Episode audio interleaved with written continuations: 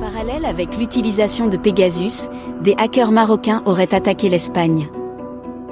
Ainsi, dès le déclenchement de la crise entre les deux royaumes, en raison de l'accueil par l'Espagne du leader du Polisario, Brahim Ghali, pour des soins, les hackers marocains ont lancé des opérations sur des sites d'Internet espagnols.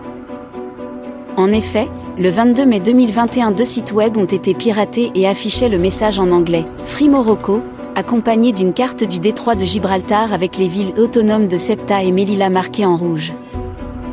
Le Centre national de renseignement révèle que le groupe de hackers responsable de ces cyberattaques se fait appeler la Révolution marocaine et appartiendrait à la famille des activistes.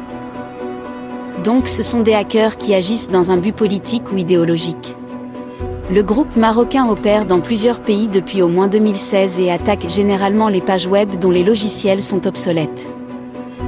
Il faut dire que ces attaques ont eu lieu dans la même période où le téléphone portable du président Pedro Sanchez a été piraté à deux reprises à l'aide du logiciel d'espionnage Pegasus.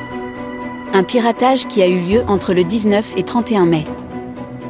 Ce piratage a été suivi par celui des téléphones des ministres de la Défense et de l'Intérieur, Margarita Robles et Fernando Grande Marlasca, et de la ministre des Affaires étrangères de l'époque, Arancha González Leia.